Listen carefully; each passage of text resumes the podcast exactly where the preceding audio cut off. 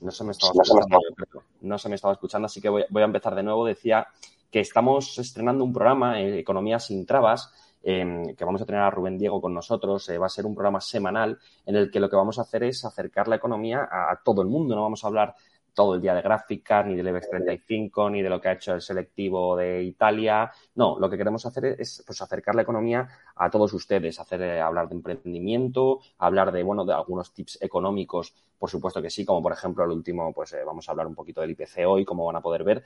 Y sobre todo vamos a intentar tener también interesantes invitados en prácticamente todos los programas que también nos puedan, pues bueno, explicar la economía eh, pues, pues un poco para más de andar por casa. De hecho, estuvimos, Rubén, a quien conozco ya desde hace muchos años, y ahora paso a saludar en un ratito, eh, pues estuvimos hablando un poco de cómo, cómo llamamos a este, este proyecto nuevo que vamos a estrenar hoy. Pues al final Rubén tuvo la magnífica idea de economía sin trabas porque al final consideramos que es la forma más sencilla de haceros ver que lo que queremos no es las típicas páginas salmón, el típico cinco días, el típico expansión, sino pues bueno, al final eh, acercaros a vosotros una economía ya no doméstica, que también vamos a hablar del ahorro, de a nivel emprendimiento, sino para que pueda entenderlo pues todo el mundo, que todo el mundo pueda hablar de ello. Y ya ahora sí, voy a dar paso a, Rubén Diego. Él es, eh, bueno, es ingeniero de caminos, de canales y de puertos, es empresario desde el año 2008 en el sector de ingeniería y consultoría, es también profesor de economía y empresas en la Universidad de Cantabria desde hace ya más de 10 años, desde el año 2010. Es además, y, es algo que nos puede venir muy bien porque también podemos hablar de deporte y economía, es ex consejero del Racing de Santander, el equipo de, que ha estado muchos años en primera división. Seguro que muchos de vosotros conocéis a, por ejemplo, se me ocurre Pedro Munitis o el gran Zigic, este, este que llamaban el, dúo sacapuntas entre los delanteros.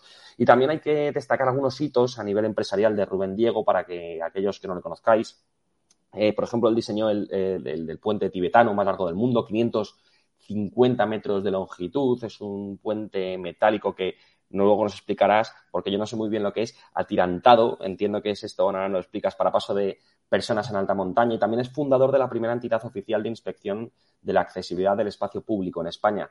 Y ahora sí, Rubén, ha llegado, ha llegado tu momento de estrenarte. Eh, Rubén, muy buenas noches. ¿Qué tal, Borja? Muy buenas noches. Antes de nada, agradecerte el espacio que estamos compartiendo aquí en estado de alarma y, por supuesto, agradecerte la, intro perfecta que has hecho contando un poco lo que es la idiosincrasia del programa que queremos traer de Economía sin Trabas. Y realmente también te agradezco la presentación que me has hecho. Casi me pongo hasta colorado y acabamos de, empezar. O sea, realmente es un verdadero placer, es un, es un honor estar aquí con, contigo y con todos vosotros. Y estoy a disposición de poder traer temas, como bien dices, frescos, de actualidad de interés general relacionados con el mundo de la economía, los negocios, las empresas, los autónomos, la inversión, el ahorro, estas oportunidades de negocios emergentes, los negocios digitales que tanto están de moda hoy en día y estos vendehumos que a veces nos comen la cabeza ¿no? por Internet vendiéndonos que todo es muy sencillo y puedes hacerte millonario. Realmente queremos poner eh, practicidad, hacer las cosas sencillas y que todo el mundo pueda entender, aprender y entretenerse, que de eso va un poco el formato. Así que a tu disposición. Y sobre todo, Rubén, invitar a todo el mundo. Eh, yo tengo acceso aquí a los comentarios que nos, que nos hagan, a cualquier tipo de pregunta que quieran hacernos. Eh, yo se la, se la, haré llegar a, nuestro compañero Rubén para que pueda explicarnos, pues al final es lo que queremos, que, todo el mundo pueda entender la economía y si alguien tiene alguna duda, pues simplemente eh, lo que tenéis que hacer es hacernos una pregunta a través de YouTube, a través de las redes sociales en la que nos estéis viendo, porque insisto que yo las tengo aquí en pantalla y cualquier pregunta pues la vamos a intentar resolver. Rubén, vamos a empezar eh, con, lo que yo te estaba comentando antes. Eh, cuéntame un poco, ¿qué es, ¿qué es, esto del diseño del puente tibetano más largo del mundo? Explícamelo. Bueno, la verdad es que es coyuntural. Eh, nosotros cuando empezamos, ya has comentado que soy ingeniero de caminos, aunque es verdad que mi, mi labor profesional está más ligada al mundo empresarial y de los números y no tanto ya a la ingeniería, porque realmente no soy yo quien hace ingeniería dentro de la empresa. Pero bueno, cuando comenzamos en 2008, realmente nuestra ilusión era mm, proyectar algo en un papel que luego se construyese en, la vida real, ¿no? O sea, realmente no llegas a pensar que te cae la gran oportunidad y el gran honor y el gran respeto y responsabilidad de diseñar en este caso una tipología estructural, como es un puente, una pasarela, que por idiosincrasia suelen ser esas grandes estructuras que todo el mundo eh, quiere construir o quiere participar de ellas porque son eh, exuberantes, son muy grandes, ¿no? Pues nosotros en el año 2020, justo en plena pandemia, eh, una de, los, de las noticias negativas fue que tuvimos todos que pasar a teletrabajo porque nuestro sector, el de la consultoría, la ingeniería, no tenía la capacidad, la posibilidad de hacer ERTES. Realmente decían que podíamos seguir funcionando pero había una realidad y es que la administración pública, que es nuestro principal cliente con los concursos públicos, dejó de funcionar. Bueno, pues meses antes justamente habíamos participado en un concurso mm, abierto, donde participan y concurren todas las empresas de ingeniería de España que así lo desean, para poder diseñar un puente tibetano, que es este. Entonces nosotros ganamos el concurso a Riñón, participando en un concurso público, abierto, toda España. Nos llevamos ese, ese concurso y hemos conseguido diseñarlo, ya está proyectado, el colegio está ya avisado en el Colegio Profesional de Ingenieros de Caminos, Canales y Puertos y está pendiente de, presentación eh, pública. Eh, realmente ha habido ya unas cuantas notas de prensa al respecto y yo creo que va a ser una auténtica pasada porque es un proyecto que está eh, totalmente ejecutado, pero la obra está por ejecutar. Entonces, cuando la obra esté ejecutada, realmente creo que va a ser espectacular poder pasar por este puente. Es una pasarela colgante, las típicas de las películas de alta montaña, Realmente el récord actual lo tenía cuando nosotros comenzamos a diseñar el puente, eh, un puente suizo en, Suiza. Eh, poco después, en Portugal, nuestros vecinos consiguieron uno unos metros un poco mayor y nosotros ahora mismo pues venimos pues otros 20 o 30 metros más largo. A nivel de ingeniería, que es lo que nosotros somos, una empresa de ingeniería, realmente la dificultad se incrementa no de forma lineal, sino exponencial a medida que incrementamos la longitud en un puente de esta tipología. No es un puente tradicional de autopista, de hormigón, que vamos pasando, que vamos poniendo pilas, apoyos. No, no. Es un puente totalmente colgante, con muchos tirantes metálicos y realmente eh, el cálculo estructural es una complejidad máxima y, por decirlo de alguna manera, estoy totalmente orgulloso del equipo que tenemos, que hemos podido llevarlo a cabo. Así que esa es la historia.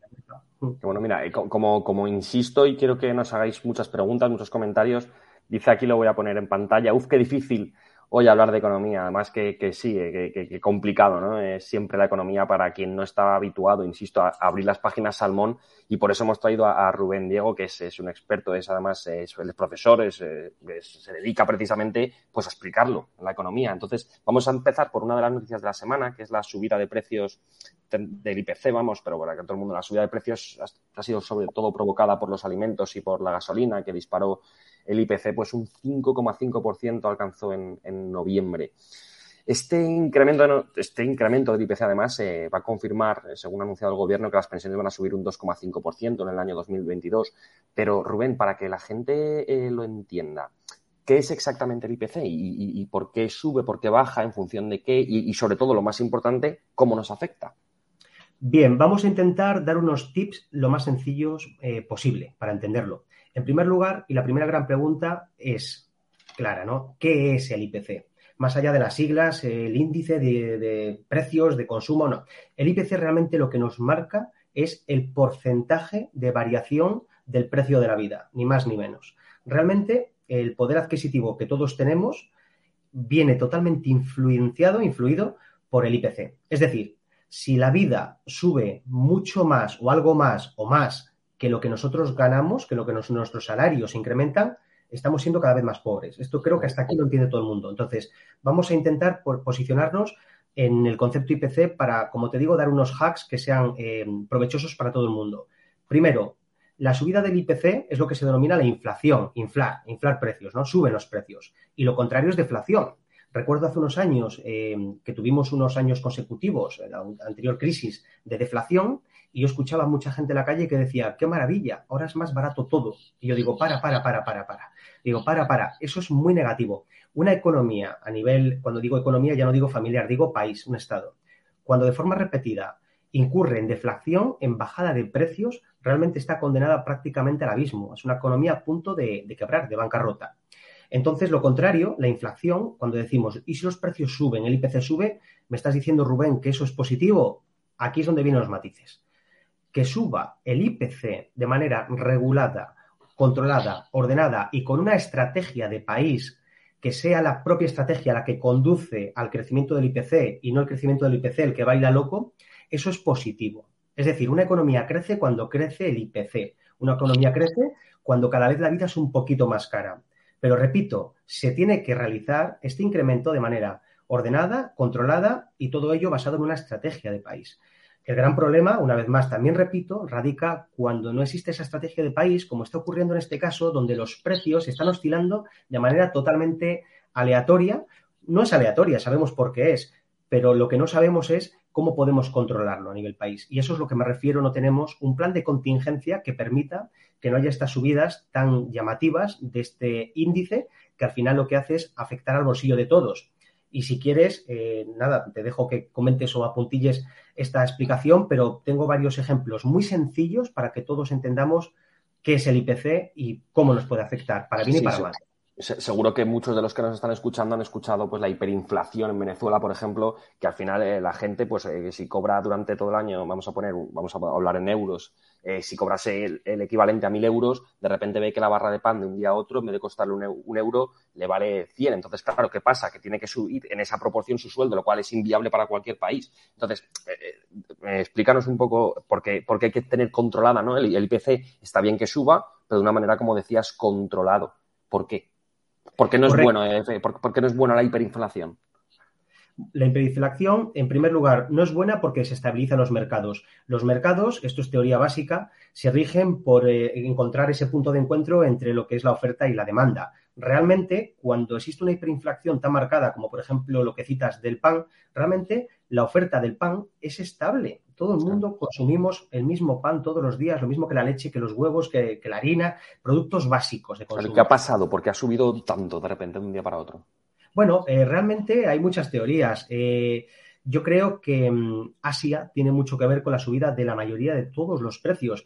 Y tiene mucho que ver Asia porque realmente tienen totalmente copado el mercado del transporte, principalmente cuando hablamos de transporte marítimo, y están autoabasteciéndose. O sea, ellos están decidiendo, tienen las flotas de transporte de todo el mundo, prácticamente es de ellos, y deciden autoabastecerse en vez de traernos producto a Europa y otros países que compiten con, con la economía asiática. Entonces, estamos perdidos porque nos cuesta todo muchísimo más. O incluso no lo tenemos, desabastecimiento. O sea, porque tenemos muchos productos eh, con escasez ahora mismo en, los supermercados o, en otros lugares. Por ejemplo, las bicicletas. Ha sido un escándalo. Yo que he andado muchos años en bicicleta, no había bicicletas y prácticamente no hay bicicletas en España para poder vender.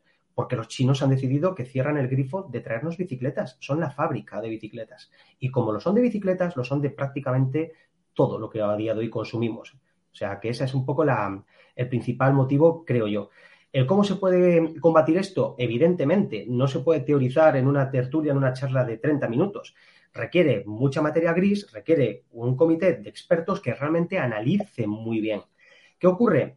También que en España ha llegado esto como ha pasado otras veces y realmente no existe un plan de contingencia. No hay nada que se pueda hacer o que se prevea que se va a hacer para que todo esto no afecte realmente a los que suele afectar eh, con mayor eh, dureza, que son a los pequeños ahorradores. Entonces, una de las claves para mí, como país, eh, para poder paliar los efectos de este tipo de oscilaciones, que yo reconozco que a veces no es fácil controlarlas, ¿vale? Pero por lo menos tenemos que tener mecanismos que nos permitan paliarlas. Y una de ellas es la educación financiera. Si todo el mundo fuésemos conscientes de qué significa incrementos del IPC de este tipo, seríamos capaces a nivel doméstico de aplicar pequeñas praxis cotidianas que no nos van a, salvar la vida, pero por, pero por lo menos nos van a permitir eh, gestionar mucho mejor nuestros, nuestros ingresos y nuestros ahorros para no vernos tan, tan dañados con este tipo de, subidas. Tan dañados y por otro lado, el miedo, el típico miedo, cuando estamos escuchando constantemente que los precios suben, que suben, suben, suben, lo que hacemos es eh, quedarnos en casa, no consumir y eso como Estado es gravísimo realmente el Estado es como una gran empresa, yo siempre lo digo de esta manera, que para funcionar bien está pensada, está concebida para que el dinero esté constantemente moviéndose. En el momento en el que alguien se guarda esa carta del dinero, por miedo, por la razón que fuera o fuese, el Estado empieza a, sufrir a nivel global. Y estas noticias hacen que el Estado sufra, desde luego podría haber gente que te diga, bueno, eh, Rubén, pero a lo mejor lo que quieren es ahorrar esta gente, porque al final también yo creo que un buen país al final tiene un buen nivel de ahorro, pero no es exactamente eso, ¿no, Rubén? O sea, al final el no gastar porque estás acojonado, porque tienes miedo, no es cuestión de ahorro, es cuestión de que no tienes, eh, dices, bueno, a lo mejor mañana bajan los precios, a lo mejor mañana tal, pero al final eso estanca una economía. De hecho, fíjate cómo es, eh, Borja, a veces cuesta entenderlo y voy a ver si soy capaz de transmitirlo, es un pequeño reto, cuando existe un periodo de inflación como este tipo, como este que estamos viviendo ahora, el ahorro disminuye. Y ahora voy a explicarlo, o intentarlo por lo menos. El ahorro disminuye. Vamos a entender por ahorro esa cantidad de dinero que tenemos en nuestro banco, quietita, el, colchón, el por si acaso. Algunos serán mil euros, otros serán diez mil y otros serán dos millones. El ahorro, no la inversión. Lo que tenemos ahí guardadito en la hucha para sacar mañana si lo necesito, para comer y para cosas básicas. Bueno, pues ese ahorro disminuye. Y la explicación es muy sencilla. Si yo tengo, por ejemplo, mil euros en mi cuenta bancaria, y los dejo ahí. Digo, yo estoy contento y me siento cómodo porque tengo mil. Sigue pasando la vida, sube la inflación eh, y sigo teniendo mil. Y al año siguiente tengo mil. Y al año siguiente tengo mil. Pero realmente la vida me está costando un 5% más, otro 5% más, otro 5% más. Esos mil euros, si tú vas y les miras la cara, sigues viendo un 1 y tres ceros, porque pone mil. Pero realmente cuando sales a la calle con ellos a poder adquirir un producto que necesitas, ya no compras lo mismo que comprabas cuando metiste mil sino que compras menos cosas porque ha perdido valor. Entonces, un tip importante para este tipo de cuestiones, para que esto no ocurra, es, y no es sencillo, pero es invertir el dinero. O sea, que nosotros como pequeños ahorradores no nos creamos, eh, no creamos que necesitamos ser multimillonarios para invertir, sino que un pequeño ahorrador también puede invertir. Y existen inversiones de mayor o menor riesgo, inversiones que se ajustan a un tipo de perfil, otro tipo de perfil de persona. Pero lo que realmente no es rentable nunca jamás es tener dinero inmovilizado en periodos de fuerte inflación, porque perdemos, estamos perdiendo poder adquisitivo. De hecho, corrígeme si me equivoco, Rubén, eh, hay una cosa que se llama valor refugio, que es el oro en, uno de ellos, y es un síntoma de que las cosas van mal cuando, cuando el oro eh, sufre algún, algún tipo de variación, porque ¿qué pasa con la gente? La gente cuando está acojonada dice, hostia, puede haber un corralito como pasó en Argentina, mi banco eh, a lo mejor no me da el dinero, pues coge y lo invierte en oro porque al final es un lingote que más o menos va a valer lo mismo. ¿Qué pasa? Si todo el mundo empieza a invertir en oro, sube el precio del oro y es como un síntoma, ¿no?, de que algo no está yendo del todo bien. Correcto, así es. El oro, como, como comentas, eh, tiene este, este, este, valor que es curioso porque al final se lo hemos dado nosotros, ¿no? Los seres humanos. Hemos dicho que el oro, que es un lingote, que es muy bonito, que pesa mucho y brilla, tiene un valor eh, importante. Y, lo tiene, y lo tiene, y a día de hoy consigue eh, servir de refugio, ¿no? Para este tipo de, de, cuestiones. O sea, sí, si tú tienes esos mil, diez mil, veinte mil euros y realmente no quieres que pierda valor porque la economía está creciendo el IPC está creciendo y tú no vas a mover ese dinero en otro tipo de inversiones, pues un refugio adecuado, pues sí, puede ser el oro, como, como también hay. Pero no es una inversión. No, no, no, yo creo. Bueno, hay gente que especula. A ver, eh, si tú realmente tradeas, o como dicen, eh, tradear, lo que haces es comprar, vender, comprar, vender muy rápido, lo que hace un broker, eh, realmente. Especular también, ¿no? Especular, sí puedes dedicarte a especular y hacer, ganar beneficios en cortos, en cortos periodos de tiempo. Pero normalmente quien invierte en oro no lo hace por ese motivo, lo hace por el refugio que supone al dinero papel, al dinero físico que decimos físico y luego nunca es físico, ¿no? Porque nunca hemos tenido nuestro, nuestro dinero en la mano. Está en un banco, hay una cifra que podemos ver, pero no, no la podemos palpar. De hecho, ya sabes que si vamos todos a sacar el dinero al banco, pues yo creo que no, no, van, a, no van a poder dárnoslo. Entonces, el oro sí que hace ese papel y sí que tiene ese valor físico. Hay otros como el arte. El arte, claro, también tiene esa, esa connotación también un poquito más de, oscilación en el mercado, porque una obra de arte, ¿cuánto vale? Lo que alguien esté dispuesto a pagar por ella. Pero también es cierto que ciertos eh, artistas tienen ya un caché muy consolidado, eh, muy estable, que permiten de alguna manera servir de refugio al dinero. ¿Qué prefiero tener? ¿30.000 euros almacenados en una cuenta bancaria que va a perder eh, valor con el paso de los años y voy a poder comprar menos cosas con esos 30.000 euros? ¿O prefiero invertirlo en dos cuadros que sé fehacientemente que los vuelvo a vender cada uno de los cuadros a 15.000 euros cuando lo necesite. Y si puedo, los vendo a 20.000, no a 15.000 cada uno, y le saco una rentabilidad. Entonces, por, eso también es otro, es otro, es otro nicho en el cual también eh, los, se puede ¿no? invertir este dinero o meter estos ahorros para poder refugiarlos de la, de la inflación.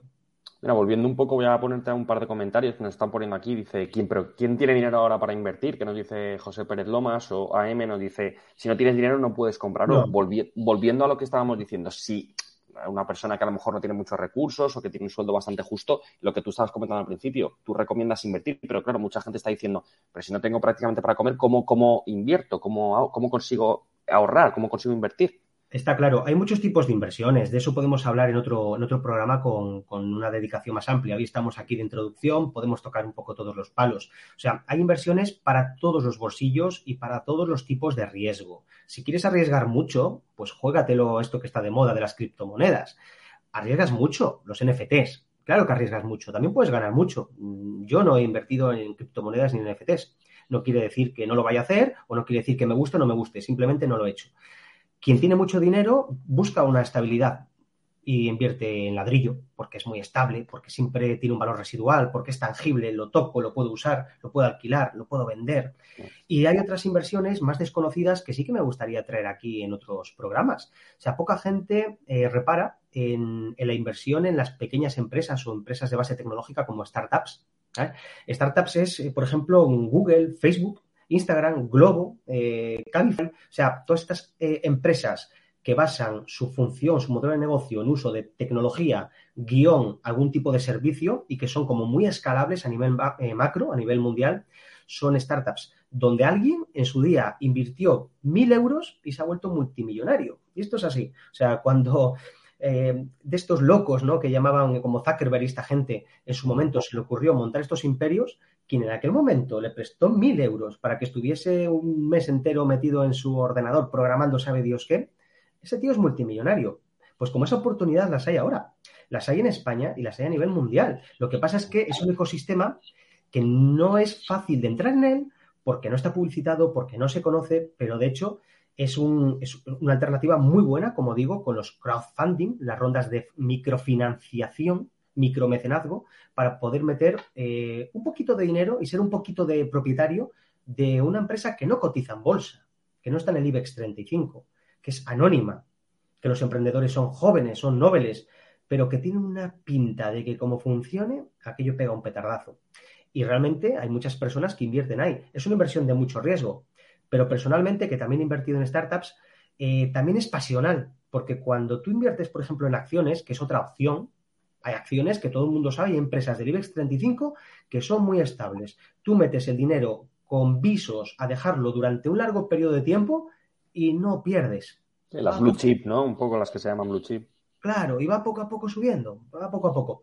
Pero, las, eh, pero realmente es una inversión, bajo mi punto de vista, sin alma, porque tú realmente le inviertes a una gran compañía, y no quiero decir nombres, de estas del IBEX 35, y tú no conoces ni siquiera al, presidente, ni al director general, ni no conoces ni al bedel que abre la puerta. Sin embargo, si tú inviertes a una compañía, una startup que está empezando, que, quiere levantar una primera ronda de inversión, tú conoces a los tres o cuatro emprendedores, eh, has respirado con ellos, has comido incluso un día, o sea, coño, o sea, sus éxitos, que al final en un porcentaje pequeño van a ser tuyos, los celebras incluso de otra manera, ¿no? Tiene alma, es una inversión con alma. Entonces, aquí ya podemos distinguir entre invertir mucho, poco dinero, mucho, poco riesgo, más pasional o con alma, o más frío y simplemente busco rentabilidad. Hay muchos tipos de, de, inversiones. Y sí que es cierto eh, que cada vez, o sea, si, estáis atentos o abrimos los ojos al mercado digital, cada vez hay más oportunidades de invertir eh, con poco dinero. O sea, incluso no sé si, lo has oído, Borja, o lo ha oído aquí la, audiencia. Existen empresas hoy en día que comercializan cachitos de mundo real, pero en el espacio virtual. O sea, tú te puedes comprar a Torre Eiffel en un espacio virtual, o te puedes eh, comprar, yo qué sé, lo que quieras, la puerta de, Alcalá. Te puedes comprar lo que quieras. Y tiene un valor y puedes venderlo más caro. Y a lo mejor te vas a comprar una propiedad que vale 50 euros. Y dices, ¿y qué hago yo con esta inversión de 50 euros? Pues a lo mejor se le encapricha a alguien porque la vida real vive allí cerca o veraneaba con su familia, es millonario y te paga un millón de euros por ella. Claro, ¿es una inversión de riesgo? Totalmente. Lo más seguro es que toda esta gente que está comprando cachitos de mundo virtual pues eh, se quede con cachitos de mundo virtual en su casa y haya perdido los euros que ha invertido. Pero hay gente que está ya ganando mucho dinero. Hace poco estuve también, em, estuve entrevistando eh, para mi canal de YouTube a, una persona em, que ha comprado una carta de Magic em, por 250.000 euros. Ha salido también en televisión. O sea, 250.000 euros. Una carta de coleccionismo de Magic, un juego que yo no conozco personalmente de anime, donde los coleccionistas pues le dan muchísimo valor. Es la única cartas, ¿no? Eran un juego de cartas así como Correcto, correcto. Pues esta persona tiene la única carta en el mundo que tiene la valoración máxima de calidad y tiene la firma del, creador de la, de la, carta que está muerto y solamente hay una en el mundo. Entonces, a día de hoy se estima que su carta, que compró hace ya un año y pico, creo, por 250.000 eh, euros, ahora mismo tiene un valor de mercado superior a un millón de euros. Y tiene un valor de mercado significa que hay gente que le ofrece dinero por ella superior a 250.000 euros, hasta un millón, según él nos ha contado. Claro, nos puede estar contando una falacia, pero la realidad es que la segunda carta, que tenía más calidad que la suya, se ha vendido ya más cara de lo que él compró la suya, que es la mejor, la tope. Fuerte. Entonces, fíjate cómo, claro, esto estamos hablando de inversiones de mucho dinero, pero me refiero que al final, allá afuera, hay una cantidad de oportunidades increíbles. Entonces, yo entiendo que máxime un pequeño ahorrador tiene miedo de invertir donde no, no conoce. ¿Por qué? Porque basta que encima seas pequeño ahorrador como para poder perder todos mis ahorros.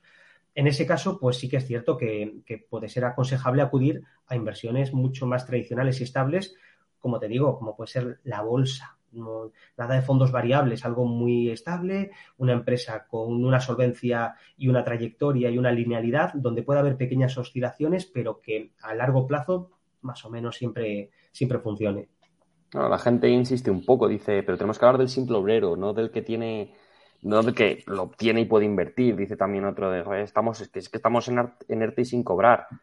Eh, también he visto por aquí un comentario que me dice, pero no se creen, respecto a cuando has comentado del arte, no se creen que el español currante de a pie puede invertir en oro o en obras de arte. Claro, o sea, a ver, está, Está, claro y lo entiendo perfectamente. Al final estamos haciendo un repaso a distintos tipos de inversiones que se pueden llevar a cabo. Pero está claro que no. De hecho, eh, cuando realmente estamos en esa tesitura de no me llega a fin de mes, de estoy enerte, de lo que necesito es salir adelante, mm, hay que quitar el chip del ahorro, de la inversión. Al contrario, lo que hay que hacer es eh, buscarse la vida de la manera que sea. Y una de ellas, y una de ellas, el otro día, fíjate, una de ellas es el emprendimiento, que también me gustaría hablar de ello aquí. Al final he montado negocios desde cero. Entonces, algo más o menos sé de lo que es el camino para poder eh, ponerlo en práctica, las trabas que te encuentras y, cómo ir resolviéndolas.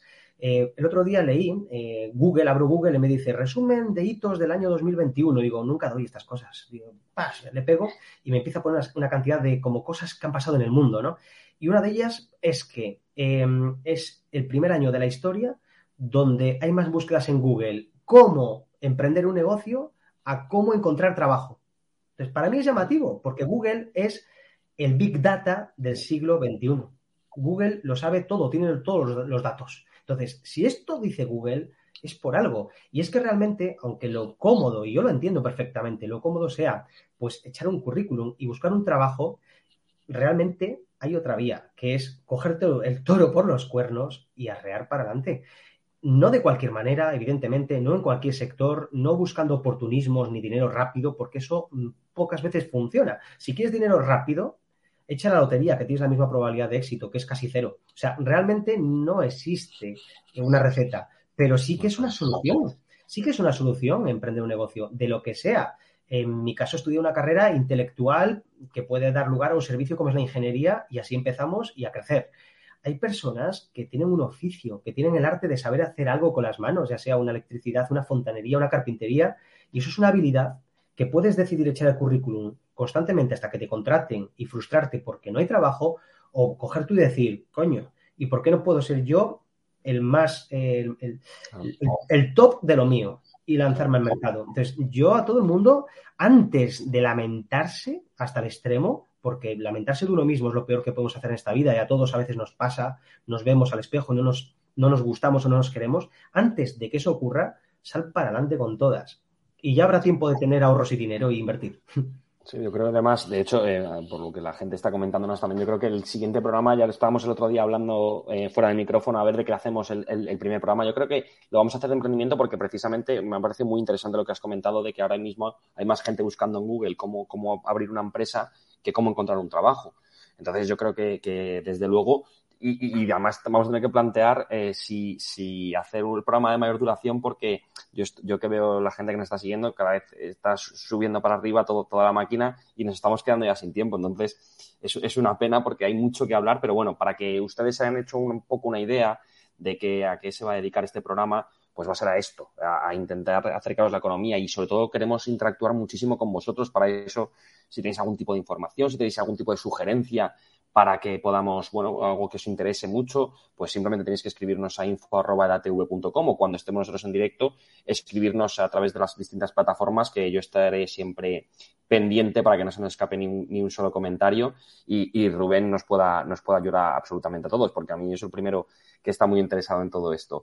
Rubén, eh, se me ha hecho cortísimo, yo creo seguro que a ti también. Vamos a tener que plantear hacerlo un poquito más largo, pero bueno, lo dicho, muchísimas gracias por, por estar con nosotros este ratito que vamos a, tener ahora todas las semanas en Economía sin Trabas y, sobre todo, bueno, eh, insistir en que el siguiente programa lo queremos hacer sobre el emprendimiento, si a ti te parece, Rubén. A lo mejor lo hacemos con algún invitado, alguien que esté precisamente, pues, eh, intentando ahora mismo abrir una empresa y ver qué trabas tiene para que la gente que a lo mejor se esté planteando, pues bueno, eh, hablabas antes de las inversiones, invertir al fin y al cabo también es abrir una empresa o, por ejemplo, simplemente eh, hacer un curso, eso también es invertir, porque tú estás invirtiendo en tu formación y luego al futuro te, puede venir bien para abrir, por ejemplo, una empresa. Es decir, hay muchas formas de invertir, hay muchas formas de emprender y precisamente para eso hemos hecho este canal, este programa de Economía sin Trabas en el que Rubén seguro que nos va a dar los mejores consejos. Un verdadero placer, Borja, de verdad. Eh, espero que esto dé para mucho y que realmente podamos servir de ayuda y una vez más de entretenimiento. Así que nos vamos a ver en el próximo. Pues Rubén, muchísimas gracias y muchísimas gracias a todos por seguirnos y volvemos muy pronto la semana que viene. Esta sección va a ser todos los jueves. Eh, hoy ha sido a las once y cuarto porque ha surgido una entrevista a última hora que ha tenido que hacer Javier al, presidente del Partido Popular de Las Palmas, pero generalmente va a ser a las once de la noche todos los jueves y espero que nos acompañen cada vez más gente, como estoy viendo ahora mismo la máquina que no para de subir. Así que seguro que lo conseguimos. Rubén, un abrazo muy fuerte y nos vemos la próxima semana. Un fuerte abrazo.